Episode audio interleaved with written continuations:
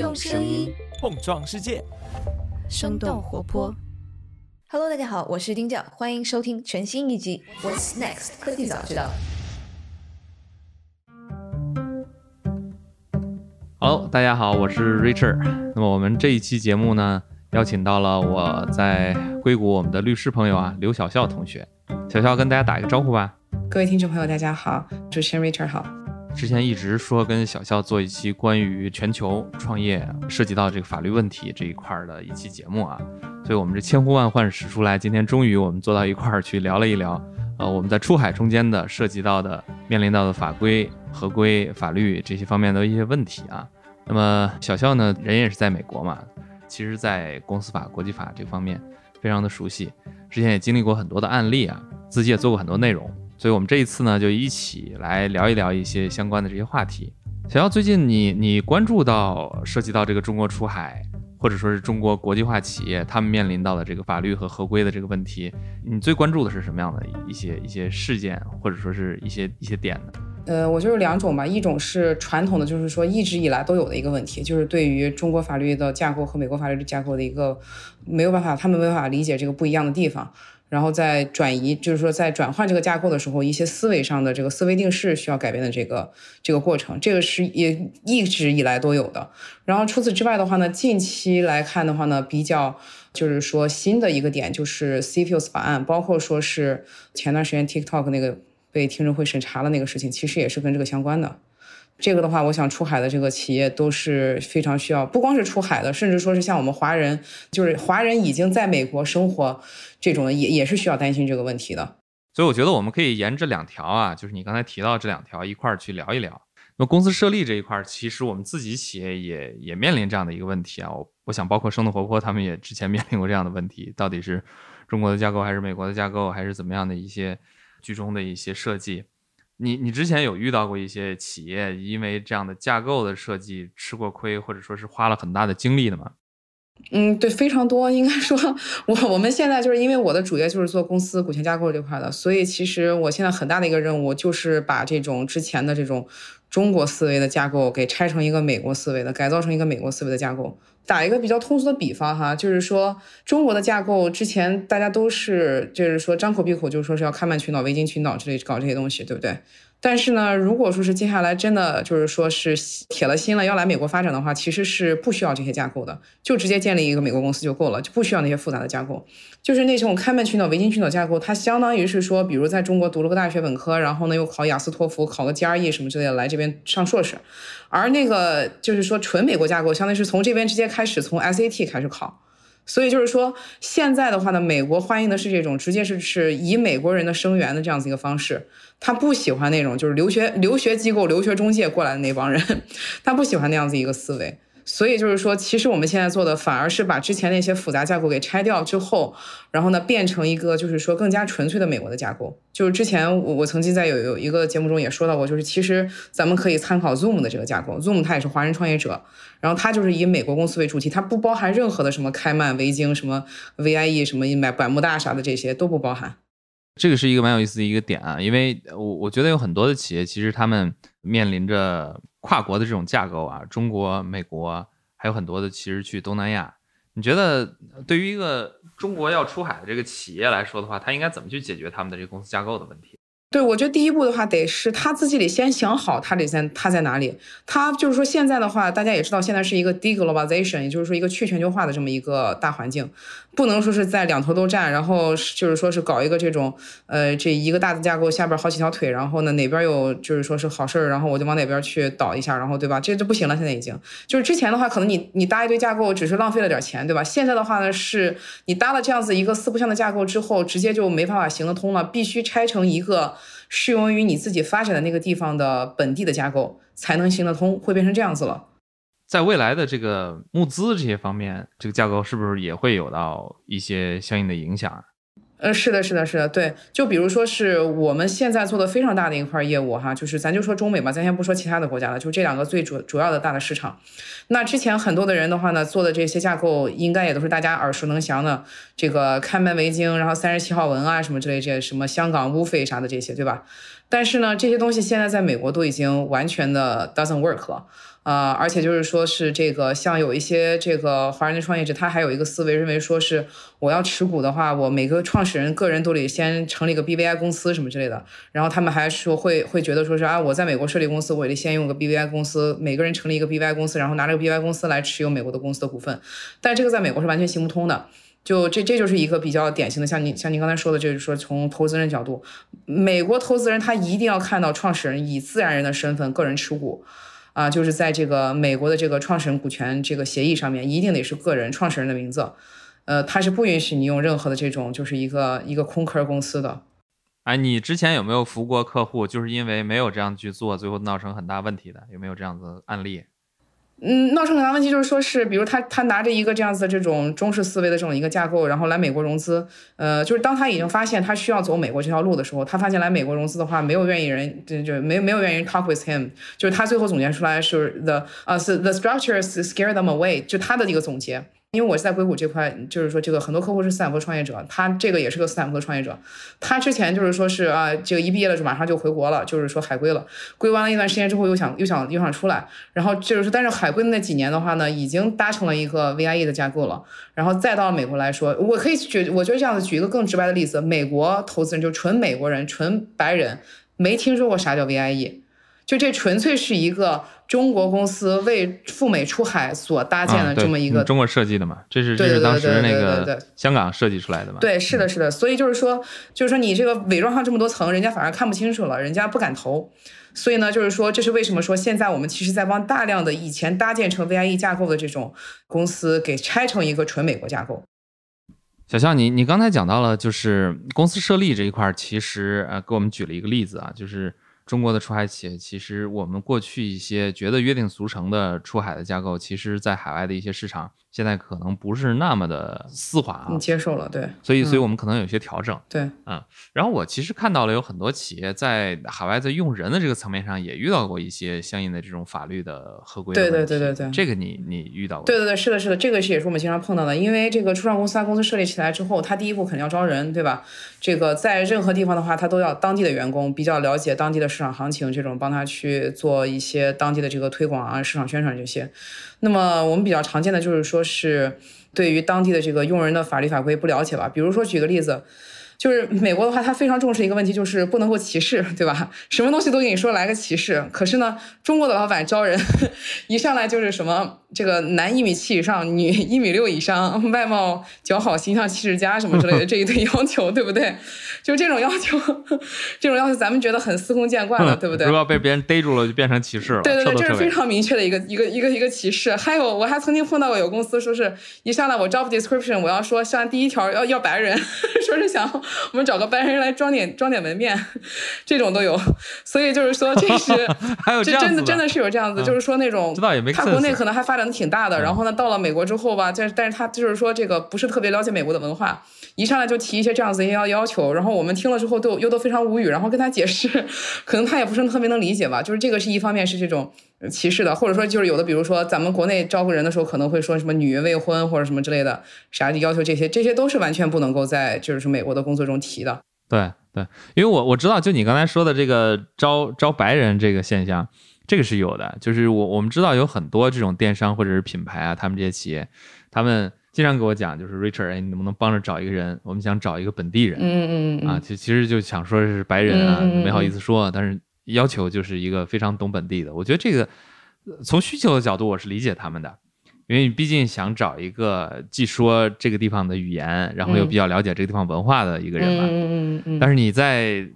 你在这个这个文字上不能这么写。description 里面，如果要是写的这么明显的话，我估计等着你的就是传票。对对，等着你就是 法院传票。对，而且就是说，像在加州的话，因不同的州的话，这个劳动法它是这个都是本地法，所以美国的五十个州是五十个不同的这个法律这个体系。那在就是说。你但是呢，就是说，基本上了解了加州的法律，基本上其他的州的也就差不多了，因为加州的法律往往是美国在各个领域都是最严格的法律。像比如说在加州的话，连这个上一份工工作的工资是多少都不能问，你只能问就是说是。对于这份工作的期待薪资，不能问上一份工作薪资是多少，所以就是说这些这些隐私东西其实都不能问，包括说我们这个招人的时候喜欢问，说是哎你老家是哪里的呀，或者什么之类的，你这个这是现在家庭的安排啊，什么这个婚姻什么生育的安排，这这都完全都是不能够问的。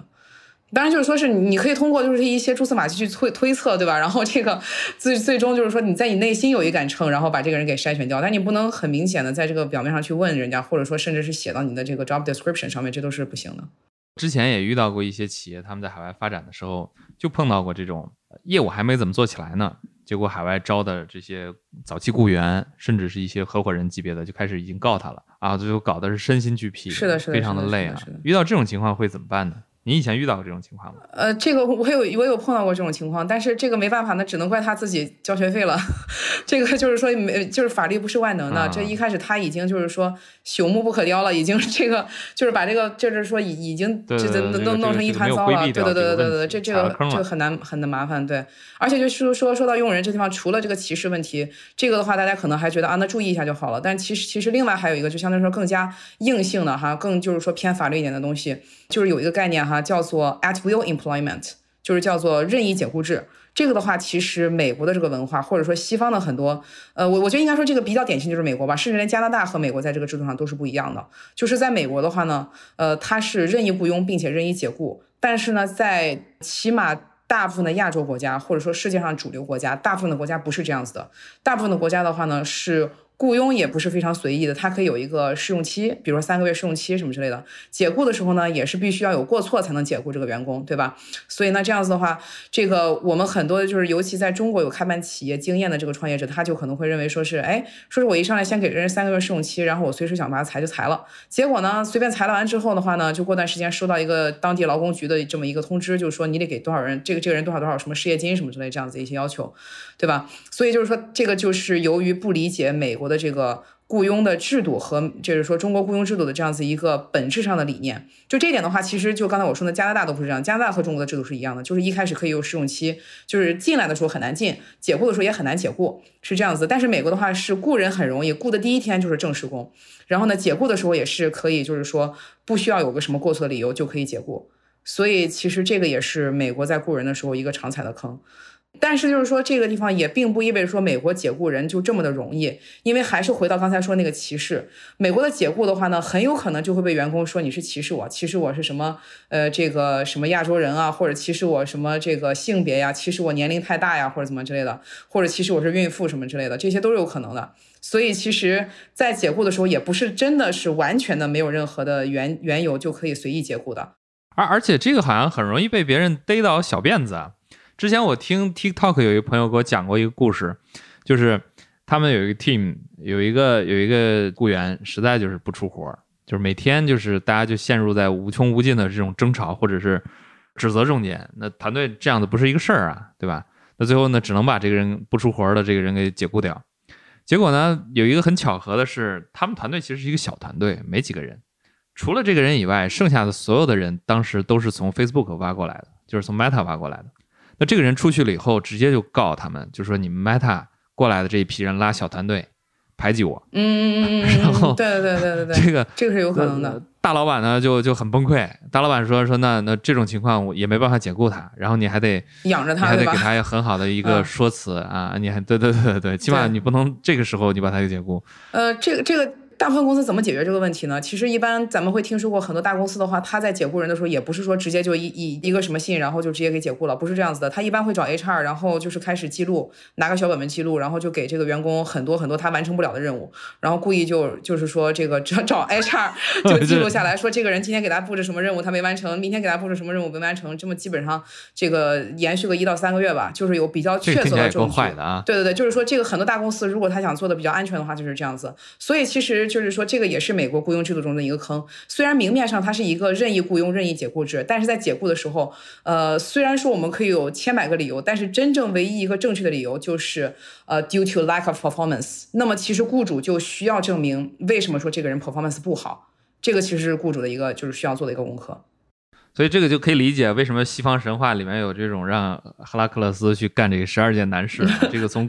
从古到今，西方就是这样的一个文化基础。对对对对对，蛮有意思。你还遇到过什么其他奇葩的事情吗？在公司或者是人的这个层面，呃，雇人方面就是比如说，还是回到刚才说的这种，就是你可能不知道，就是莫名其妙的这种，就是被这个员工给搞一下。我不知道，就是咱们出海的企业会不会雇佣，是不是雇佣的都还是这个白领阶层，不太会雇佣蓝领阶层吧？会不会有一些什么海外仓啊？其实都有，也也会有，其实都有。因为现在现在其实你看到很多这种 HR 用人平台，包括像 Deal 啊，很多很多这种类似的平台，其实现在已经在做这种。所谓一个名誉雇主这样的事情嘛，嗯，就是他其实是用一层他自己的结构去替你规避你们的这个法律风险，相当于他在这个公司有呃，他在这个市场有分公司，然后他用他的分公司把你需要雇的人给雇了，然后他再跟你签一个服务合同。其实现在这样子的这种全球化公司非常多，所以我我是觉得就是像像 Deal 这样的企业，其实他们面临这个法务压力其实非常大的，因为他要替。他的这些客户、雇主去处理每天无穷无尽的各种的法务、法律诉讼啊，人人才诉讼啊，企业的这种诉讼，这个确实是一个蛮有意思的一个点。在美国的话，就是他对于，因为蓝领毕竟是手工艺人嘛，他们又不是特别有文化的，所以其实法律对于这些人的保护其实更加的强。其实蓝领大家不要觉得一定是生产线的工人，包括说如果你们公司雇一个前台的话，这个前台其实大概率会被认为是这个蓝领，就是说叫做法律上叫做 exempt employee 和 non-exempt employee。exempt 的话就是说 exempt from 呃 overtime，non-exempt 就 non-exempt from overtime，其实就是说是他如果说是工作超时的话，加班的话是不是给加班费这样子一个概念。所以其实大部分情况下，公司的前台它都是属于是这样子一个需要支付加班费的一个角色。比如说我们律师事务所律师的话，他就是相当于是年薪制的白领。但如果说是秘书的话，他其实还是按小时制的。比如说他加班的话，我得给他加班费；他早退的时候，我也可以给他扣钱。雇主一定要注意让他们打卡，就是上下班打卡，休息的时候也打卡。否则的话呢，这个比如说举个例子，在加州的话呢。因为来找我做的这种有蓝领员工的，基本上都得是这种连锁餐饮品牌啊，就是很多国内出海的餐饮品牌，他可能会在这边开个什么分店之类的，什么旧金山分店、洛杉矶分店、纽约分店这种。那么他们在这个过程中，就经常会被这个呃餐馆里边打杂跑堂的这些人给这个告。为什么呢？因为比如咱举个例，就是说加州吧。加州的话要求说是一个员工，他如果工作的话，他连续工作四个小时就必须中间有十分钟的休息。然后呢，如果说连续工作五个小时，必须在五个小时的末尾的话呢，有三十分钟的午饭时间。这个前面那个十分钟的休息的话呢，是必须是付钱的，而这个三十分钟午饭时间是不需要付钱的。但是呢，就有很多的这个雇主呢，他就疏忽了这一点。然后他就是说，觉得啊，反正我给员工相应的待遇了，让他们去休息了就可以了。可是呢，在这些员工他离开之后的话，他就会告这个老板，就是说，哎，这个我没给我休，他没给我，老板没给我休息时间，老板没给我吃饭的时间。其实他都休息了，他都吃饭了。但是呢，就是说这个蓝领的话，这个大家也要注意一下，因为这些人他们一般还是说是比较社会底层的，他们就是说经济条件比较拮据。比如说他刚刚离开这份岗位之后，他又马上找不到新的工作，他就很有可能通过讹前面这个老板，讹上个大几千、什么一两万这样子的方式来来度过接下来几个月，这是这是非常非常常见的。我听过这种有有这个中餐厅这种员工，他他告老板，告完老板了以后，他还可以去申请一个什么政治庇护之类的，嗯嗯嗯，直接把绿卡给解决了。所以当时有很多人就是。专门去找这种低于标准时薪的工作，然后干了没几天就一告，然后就去申请庇护绿卡。所以就是说，像刚才说的这些，就是员工如果说是这个有休息啊、打卡什么这些时间，一定要让他就是说是严格的去记录。现在很多这种手机 APP，比如说打卡的软件，都非常的简，就是说方便下载了。刚才这一趴我们聊了一些公司设立啊、员工啊之类的一些出海可能会涉及到一些法律法规的问题啊。因为其实让促使我们做这一期节目，也是因为最近我们刚得到一个消息，就是美国蒙大拿州，对吧？美国一个很偏僻的一个州，蒙大拿州的州长，这 officially 签署了美国第一个彻底禁止 TikTok 的法案。但是这个法案最后能不能落实，也还在这个进行中啊。他们计划的说是从2024年1月开始禁止在蒙大拿州，而是一个很偏远的一个州，禁止使用 TikTok。那么这个东西呢，其实是有一点儿一时激起千层浪啊，呃，因为算是前一段时间我们有三月底的时候，周受资接受质询啊，再包括再更早啊，去年前年各种各样 TikTok 这一家中国代表性的出海企业在海外受到的这种法律法规啊，来自于政府的挑战。其实，在这个角度，我们在 TikTok 后面看到的是更多的中国出海企业可能会因为法律法规的问题。在未来受到一些不公平的待遇，或者说是被质询、被下架、被禁止运营，这都是有可能的。所以，其实我们还是想花一些时间去聊一聊这些事情。小肖，你觉得 CFIUS 和智询这样子的一个层面的行为，跟我们普通的这些出海企业有关系吗？首先，非常非常有关系。我的客户初创公司里面就有已经被调查的，就拿到了美国财政部的这个就是调查令的。曾经的话呢，就是说这个 CFUs 它仅仅是针对一些大公司，当然 TikTok 是最明显的一个，但是在这之前的话，还有一些比较大的一些嗯名字一些啊，像比如说 Musically，字节跳动曾经想收购 Musically 的时候就被调查过，还有就是说是这个新加坡的博通想收购美国高通的时候，曾经也被质询过，就这些是一些比较大的一些公司，但是呢，就是说这些都是两千一几年差不多这样子一个时间，但是进入到两千二几年之后。嗯，其实应该说从两千一八年开始就已经有这样子一个风向了，就是特朗普时期这个曾经就是强化了 CFIUS 这个法案，呃，但是呢，就是特朗普下台之后，拜登上来之后，曾经有一段时间缓和了这个呃特朗普那时候行政令，我们还以为说是这个就没事了，可是呢，就是在去年九月份，就离现在嗯也就过了半年多吧，其实就从去年九月份到现在，呃，去年九月份的时候，拜登的话呢就。出台了一个新的行政令，这个行政令其实相比于之前特朗普的那个是有过之而无不及，就更加就是说强调了对于外国企业投资美国公司，所所谓这个外国就是除了美国之外的这些国家哈，投资美国公司需要进行一个全面的审查。所以其实这是为什么说是就即便像是我服务的很多都是初创公司，这种什么种子轮、A、B 轮这样子一些公司，这些公司他们都已经开始接受审查了。这种审查一般查什么东西呢？这些的话，他就是会呃发过来一个 questionnaire，就是一堆问题，然后就让人问你说是你接触过哪个哪个什么什么公司的投资啊，然后他们里面都有什么样的成分啊，什么之类，这个投资是什么时候发生的，然后投了多少钱啊，或者说是这个投资人在你们里面占了什么样的席位啊，或者怎么之类这些，就是反正事无巨细的全都从头扒一遍，基本上这样子的。那你之前有服务过客户，就经历过这种诉讼或者是要质询吗？呃，我首先我不做诉讼，这个也不算是一个诉讼了哈。就这个的话，其实就是被这个政府部门调查了。呃，我可以先给大家一个 short answer，就是这个结果哈。其实碰上这样的调查，基本上就是说被查了，就就是说是离死不远了，就是没什么救了，基本上。因为因为只要是被查的话，这个结果就是被要求剥离这个外国资本。我我觉得这样，就是说是咱们先从一些更加基础的概念先来了解一下，可能很多人都还不了解，说这个 CFIUS 法案它到底哪几个要素，对吧？先先说一下，就是说它是首先抓两头，然后呢中间是这个公司两两头，一头是这个投资人的这个属性，另外一个是这个被投资公司的属性，中间的话就是看这个被投资公司所处的行业，其实主要是这么三个环节。那么先说这样子一个投资人的属性，投资人的属性呢，它统称为外国，也就是说除了美国之外的国家，但是呢这里面有几个例外。这几个例外呢，就是澳大利亚、新西兰、这个英国和加拿大，就是这四个说英语的国家。其实就是说加上美国一块儿，这五个国家叫五眼联盟。所以其实呢，就是说说英语这些国家都是没事儿的，那些不说英语的就不行了。所以就是说，除了说英语之外的这些国家就都是不行的。那么这先把这个投资人这边到底是什么人给卡住了，然后咱们再看一下，就是说这个被投资公司哈，被投资公司的话，它要求就是说在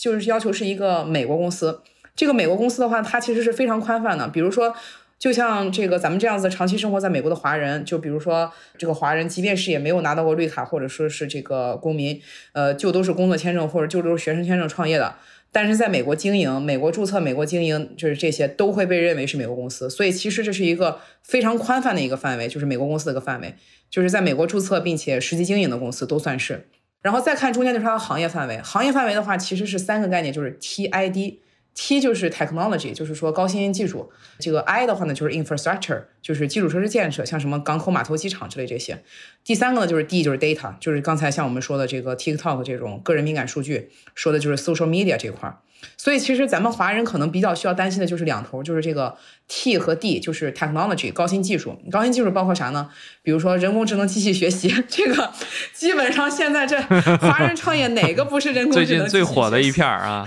最火的一片，现在现在随便一个人来找我注册个公司，都是啥啥啥 GPT，啥啥啥 GPT，来找我注册公司都往这个方向去蹭热点，对吧？人工智能、机器学习。定位导航，这不就是说是那些自动驾驶的嘛，对不对？定位导航这也是属于是高新科技的。还有就是说是什么新材料、生物技术之类这些，这不全都是咱华人最喜欢涉猎的一些领域嘛，对吧？高新技术这块儿，首先这是行业范围，中间这个关键基础设施，我估计咱应该不太涉及。那这些企业，你你理论上来说，就是如果要是拿了海外的钱，是对对对，拿了中资背景的钱。一查一个准儿。之所以为什么还没查着，就是说之前这个查的这个力度没那么大。之前我可以跟大家说一个数据，之前的话呢，就是说每年其实也就那么三五百家，最多也就是说是什么六七百家这样子一个一个数字吧，一年也就这么几百家被查，所以其实还没查到这些小公司。这是为什么大家感觉好像只是巨头的问题，但是现在就从我所服务的这个初创公司，我都是服务的这种，比如种子轮、A 轮、B 轮这种级别的公司都有被调查的，就可以看出他们现在其实已经就是说下降到一个初创公司的级别了。所以就是说，这个再加上就是下面这关键基础设施，咱们基本上应该不会碰到什么港口、码头、机场之类的，一般外国人不太会去接触哈。再接下来的话呢，就是说是个人敏感数据了，这个就是 social media 这块了。这块的话呢，我想华人也是比较喜比较喜欢涉猎的，对吧？包括说什么相亲，对吧？这个像是比如说是这个招聘，对吧？这这其实都是涉及到一些个人敏感数据的，对吧？都是华人比较喜欢做的一些这个领域。最近我我跟一家这个中国出海比较有名的一家 SaaS 企业聊。然后他们说，他们几乎是每个礼拜要有一次受到这个美国的，呃，像 CNN 啊，这个 Wall Street Journal 啊，啊这种主流媒体，呃，有一个记者就会过来 bug 一下你，问一下，哎，你们的数据是不是有问题啊？你们你们数据怎么放的呀？是放在美国本土还是放在中国本土啊？哎，那那他们是大的公司吗？还是说比较初创的这种公司？呃，有一定体量了。然后呢，他们的解决方案怎么办呢？就是因为他们的数据是放在 AWS 上面的，就是亚马逊云上面的。所以他们就把这个亚马逊云的一个高管叫过来，就说：“那那你来替我解释，对吧？你是一个美国的企业，你你向我提供了服务，然后你去向这些政客和媒体去解释啊，我们的数据是安全的，因为我们的数据都放在亚马逊云上面。所以每次就是等到他们受到这种质询或者是疑问的时候，他就把亚马逊的这帮人给搬出来，你们来替我解释。我觉得这也是一个没有办法的办法。”啊，但是也比较直接有效，这是很明智的一个办法。啊，对对对，对对对对。然后就是说，这个解决这个问题，其实其实我在不同的平台上也讲过这个，大家一听了之后都感觉自己好像就是说，这个中国企业就没什么没什么出路了，对吧？因为做的都是这些领域，都是被 target 的领域。对。那么其实就是说，解决的办法就只能说是一开始就不要接受中资背景的投资，这个很难。可能很多公司如果没有中资背景的投资的话，就活不下去。对啊，这不是把我 我们一帮人全都给那那没办法，那没办法。这个就是说，你得一开始从从就是说 safe 什么什么种子轮啥的，就都都开始必须拿纯美国人的投资，就是刚才咱说的白人 纯美国人的投资，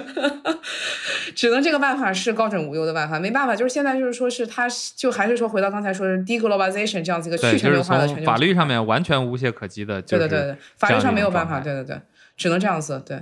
就是说，或者就是说，其他的，我觉得从另外一个就是，咱们也不要就是说，在一个一件事情上面，就是说钻牛角尖儿哈。其实从创业者的角度，也可以另另外一个角度去想，就是创业这个事情也不是说一榔头买卖，对吧？我见过的创业者，那都不会说只创一次业的，对吧？前面几次创业的话，先比如说是，只能说是，如果说是已经已经踩了坑了，那没办法了，那就先这个什么这个。挥洒一把青春，还有你这样的建议，直接号召大家东山再起啊！那没办法，就很多人。那你比如说，你你已经里面有中资，做好东山再起在里面了，你这没有办法，你不能说是现在就自己直接自掘坟墓了，对吧？就是在没被查到之前，只能还是说是先按部就班的发展，等查到再说。毕竟就是这个事情，咱们提前防备起来，那些人别这个就是砸到我们就行了，只能这样子自我安慰了。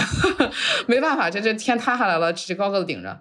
对对对对，因为你看，像 TikTok 它发展到这种级别，它受到国会的这个质询，受到蒙大拿啊这个法案的限制，那它改不了了，因为毕竟是一个早期是中国企业起来的嘛，所以这个时候你可能更多的时候调整，只能是一遍又一遍的不停的去向啊这些质询的机构去解释啊他们质询的问题。向他们表清楚我们的数据、我们的软件啊，各方面我们的安全啊，各种东西。就我觉得这个真的是是法律意识，其实是出海企业创始人必须具备的一个东西。但是它涉及到的细节又非常多。你像你刚才讲到的一些，我其实都没有想到 c f s 那么严重。呃，是非常严重的，对对对，而且其实这个，呃，有一个更加可能让大家听了后怕的一件事，就是说我曾经处理过，就是说这个客户的这个问题，他们其实不是因为他自己出事儿了，而是他的投资公司，那个投资公司的话还是比较有名的一个投资公司，那个公司的话呢，它是一个中资背景的公司，他呢先被这个 CFUS 给盯上了。我觉得其实 CFUS 还这个方面还是比较精明的，就是他从这个投资人这个角度，因为这样子的话，直接就是说是一下子拔出一串来。他投资这些公司就都被查一遍，所以其实真的我们不知道，对穿透嘛，这个这个叫穿透去查嘛。对对对对对对，这样子的话，就是哎对，包括穿透这个问题，就是说得穿透多少层，这个其实也是经常被观众问到的一个问题。就是说，比如我拿到了这个，我是一个美国的一个创业公司，那么我拿到了一个资本的投资，那这个资本的话呢，可能穿透好几层之后，后面还是一个中资资本，或者后面还是一个就是非美国的这样子一个资本。嗯，这个就有人问我说穿透多少层？这个的话，在 CFS 上面的话呢，也是写的是，就是说他们是 they have the solo discretion，其实他们有全权决定权，他们想穿透多少层，他们认为必要的话，他们就可以一直穿透到底。就他们如果说是这个呃不必要的话，那就看表面的一层就可以了。所以其实这个方面也是他们给的，就是说这个权利是非常大的。那其实你说我们华人做的基金，你往上查个三五层，对，LP 没有国资的那是基本上不太可能，对对对，一定是有的。我想前一段时间国内很多媒体也报道了周寿资被质询，甚至很多地方也直播了啊，转播了这样的一段情况。我有很多字节的同学，很多年年轻朋友看了这个节目了以后，就非常生气啊，义愤填膺的说说这个为什么不让他把话说完？你你站在这个质询的角度，你你回头翻这个扎克伯格当年劈柴，他们被国会质询啊，一样啊，扎克伯格话也说不完。他们其实很多的时候，这些议员只是为了向公众啊，向国会去表达啊，他们曾经质询过这个问题，嗯，什么样的结果或者你回不回答，根本其实不重要。是的，是的，是的。其实我觉得大家在认知这个质询这件事情本身来说的话，有一些不太一样的方面，然后大家在认知这个 CPUS 的这个严重性上面。本身也有一些不同的这个认知啊，就今天听你讲了以后，就觉得出海企业其实在这个方面还是会未来会遇到比较多的一些挑战，可能有很多企业就是要么就是比较低调的去去生存，那要么就是可能要把这个国际化啊做得更广阔一些，不要吊死在一两个市场上面。呃，那就是说除了刚才说的这些之外的话呢，其实我现在从我的这个实际。做的这个案子来看的话呢，其实现在有很多的出海企业，它不是这种高科技领域，也不是什么数据领域的这种，反而它是一个空间，一个生存空间。比如说咱们华人也非常喜欢做的这个两个领域，一个是教育业，一个是餐饮业。这两个行业的话呢，为什么刚才我说到举的一些例子，一些连连锁餐饮呢？很多连锁餐饮现在在在出海嘛，对吧？就是别的领域都被查了，那餐饮业它不会查。还有就是教育类，教育类对吧？就是咱们中国人也比较喜欢搞一些什么辅导班、培训班啥之类的这种。这种的话，我看到也有一些出海的这个出来到美国来发展。就包括说现在中国的这个教育也不好发展嘛。所以其实这两个领域是我最近这大半年、将近一年看到的，相比于高科技企业可能反而更活跃的这么两个赛道。你刚才讲这个 CPUS，其实数据这一块儿啊，我觉得这块儿可能是有很多中国出海企业会非常关心的。呃，怎么样处理我的数据？什么样的时机啊？什么样的方式？我应该向第三方或者说我的监管机构去告诉我的这个数据是怎么样的一个状态？这方面你有没有什么可以跟我们分享的？它这个 c fus 的话，它的要求比较宽泛，就是说你这数据首先你必须得完全存储在一个美国的平台上，对不对？然后呢，中国就是说中国的企业或政府或者什么之类的，这个投资人什么之类的，对它没有什么 access 的这个这个办法。但这个的话，就是只能是你们这个就是各个公司团队的这个内部的技术人员，看看是不是真的能达到这个标准。就是说，CFC 要卡的这么一个最终的一个目标，就是希望说是。这个海外的投资人啊，或者政府无法接触到美国这个民众的数据，这其实是他们的目的。所以，其实你们以这样子一个标准去思考啊，而且就是说，咱们说到刚才这么多的法律法规啊，我觉得就是说，尤其是对于一些还没出海或者刚刚出海的朋友来说，我觉得还有一个就是说，这个思维定式上的一个纠正哈，就是很多人的话，他往往会问我说是一个什么什么标准，但是呢，就是像无论是我还是 Richard，我们在美国生活很多年，都会发现美国的话，很多东西它这个标准它是模糊的。它不是说是告诉你说你必须达到一个什么数字，对，也也是看碟下菜，对对对对对对对对对，就是说他就是说只告诉你一个大概的一个方向，就很有可能你你违反了，你也不会马上的就是说是遭到一个什么什么结果，很有可能你违反了五年十年都没事儿，但是一旦查到你头上了。那就说明你已经死定了。就是美国是这样子一个思维，它不像中国，就是所有的人一开始得先满足一个什么条件，我才可以正常经营。它不是这样子，它一开始就是放任你们自己野蛮生长。这个方面的话，如果说不理解的话，可能我们刚才说的那些就都白说了。他可能这个观众听听众可能都还在想，说是哎，那我到底满足一个什么什么什么数据？到底满足一个什么标准？为什么律师没告诉我？这美国的法律它就是一个这样比较模糊的这么一个标准。如果说是我在北美做企业，那做到一定程度，大概率是会被一些坑给坑掉。那那我我还我还干嘛创业呢？我还干嘛做企业呢？这个听起来是有一些逻辑上的问题啊。嗯，那这大家要要知道一个问题哈，就是说是我辅导了非常多的这个公司，从小到大哈，然后他们的话呢，也是，尤其是已经就是说，比如发展到 B 轮、C 轮的话呢，这种这种已经有一定规模的哈，可能员工都几十上百人的这种的话，他们就真的逐渐。意识到了创业这个过程，就它本来就不是一帆风顺的。包括说是我们现在看到这些巨头，为什么他们养这么大的法务部？TikTok 什么谷歌、Facebook 可能都是什么几十个律师的团队，对吧？就是因为他们天天被，就是说被别人就找事儿，他们天天被人讹。就是你像比如说举个例子，咱们肯定听说过周围有人，比如说找个什么大公司，然后就讹别人一点钱什么之类的，说你这个什么什么东西不符合标准，那个东西不符合标准，就是这个事情被讹呀或者怎么之类的，这个这个就是人怕出名，出人怕出名猪怕壮，对吧？你这一旦一旦就是。说是这个名气大了，你发展到一定规模，一旦是一一定是会被有人讹的，然后一定是会被各种部门给盯上的，所以这个是就是说你成为一个创业者必备的一个心态，不要心理负担太重。对对对对对，就是一个动态的眼光看问题。就是就是你要看到，就是说是现在那些比你成功的企业，他们面对的风险和困难都比你多得多。就像是比如说这个，呃，Elon Musk 他曾经说过一句话，人家问他说是你当 CEO 你觉得最最难的一件事是什么？他说最难的事就是说是 You are like a filter，呃，the most difficult thing will be filtered to you，就是你你最难的时候都会 filter 到你这儿，所以就是说这个其实是最大的一个挑战。对，就是你其实你做的业务越大，你你所面临的困难其实挑战会越大，就是变成了那些就是像人家说，当你没钱的时候，就是说钱是唯一的烦恼；当你有了钱之后，你会发现有很多连钱都解决不了的烦恼才是真正的烦恼。我总能听起来的话，就是对于出海企业，在早期呢，其实这个国际的这种法律意识是要有的。那么也不要害怕出海会遇到各种各样的法律的挑战，或者说是合规的问题啊。长期的去进行一些准备尝试啊，动态的眼光去解决这些问题，我们大家的未来还是一片大好。嗯，对对对对对对。呃，我我们刚才讲的这种 civils 或者是质询啊，这个可能是一个国家或者是。政府层面的一个法律行为啊，其实我觉得有很多的企业在海外扩张的时候，它还会遇到一些来自于其他方面的一些诉讼啊、质询啊要求。你比如说，在去年的时候，其实有很多亚马逊的这个卖家，就是他们其实在卖货，卖货了以后呢，